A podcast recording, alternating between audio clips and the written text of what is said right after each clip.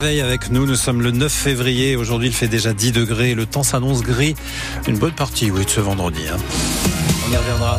Après le journal Margot Turgy, les salariés du Champagne sont en colère. Une cinquantaine du groupe Pernod Ricard et des cognacs Martel ont manifesté hier matin, gilet CGT ou FO sur le dos devant la maison Moum à Reims pour réclamer une prime de partage de la valeur 2000 euros par salarié, alors que le groupe Pernod Ricard a fait de très gros bénéfices en 2023. Thierry Aubertin est le délégué syndical CGT des vignobles Moum Perrier-Jouette. Nous, on se réfère sur le dernier exercice clos au 30 juin 2023. Exercice record pour le groupe Pernod Ricard ainsi que ses filiales. On demande juste une juste redistribution de ces valeurs, l'implication des salariés, des femmes et des hommes au quotidien qui justement créent cette richesse. Pourquoi c'est important que vous vous mêliez à cette mobilisation? Alors c'est important parce que euh, nous faisons partie euh, de la filiale Moum Périjouette qui est constitué dans la et Champagne.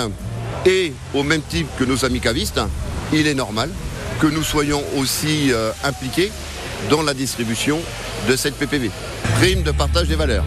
On estime que c'est l'ensemble des salariés du groupe Pernod Ricard, l'ensemble des salariés de toutes les filiales qui ont permis d'atteindre ces bénéfices records et que, en contrepartie, la distribution de la prime PPV doit se faire.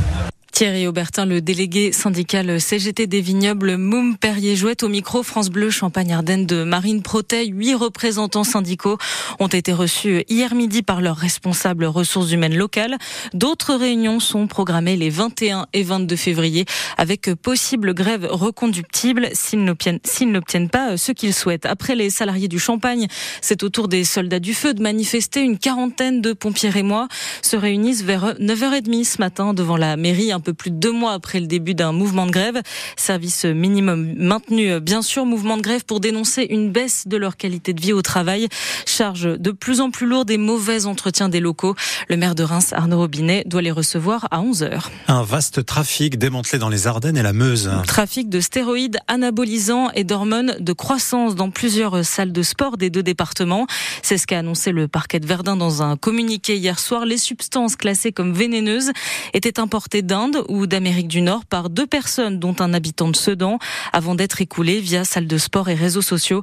La mobilisation de 70 enquêteurs euh, mardi dans plusieurs départements a permis l'arrestation et le placement en garde à vue de 8 personnes. 40 000 euros de marchandises ont aussi été saisies. Les explications sont à retrouver sur francebleu.fr.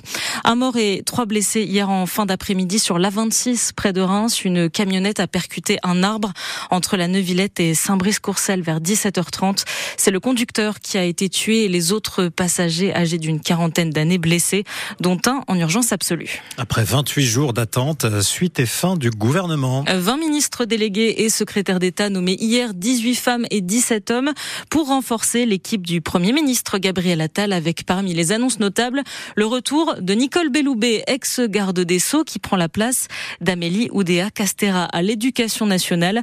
Amélie Oudéa Castera qui conserve les sports et les Jeux olympiques. Le casting complet du gouvernement Attal est à retrouver sur francebleu.fr.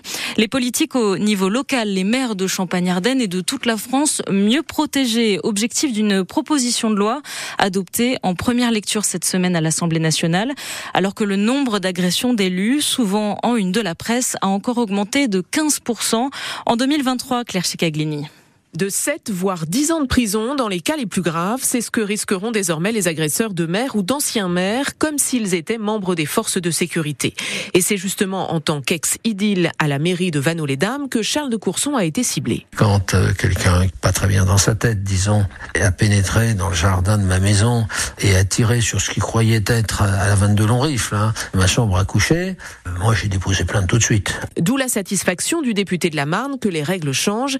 D'ailleurs, l'Assemblée nationale a encore renforcé le texte initial. Je parlerai plutôt d'élargissement que de durcissement. Il y a un moment où il faut réagir. On a élargi aux familles parce que certains s'en prennent à votre épouse, à vos enfants, vous voyez. Mais il n'y a pas qu'un volet répressif dans ce texte, comme le souligne Boris Ravignon, maire de Charleville-Mézières, et lui aussi agressé, c'était il y a près de huit mois. Dans un certain nombre de cas, on est victime de dégradation sur nos biens publics, et on n'a pas toujours les suites qui sont données. Donc là, désormais, on va pouvoir euh, demander si euh, les affaires ont bien pu être poursuivies ou classées sans suite. Le texte permet aussi une automaticité de la protection fonctionnelle des maires et autres élus municipaux, à savoir que les frais de justice seront pris en charge obligatoirement par l'État chaque fois qu'ils seront agressés. Claire Checaglini pour France Bleu Champagne-Ardenne. Allez, il y a du sport au menu ce soir, Margot. Oui, pour les filles du stade de Reims, c'est du foot. Elles reçoivent exceptionnellement à Delaune Montpellier à 21h pour la 15e journée de D1. Les garçons du Champagne Basket, eux,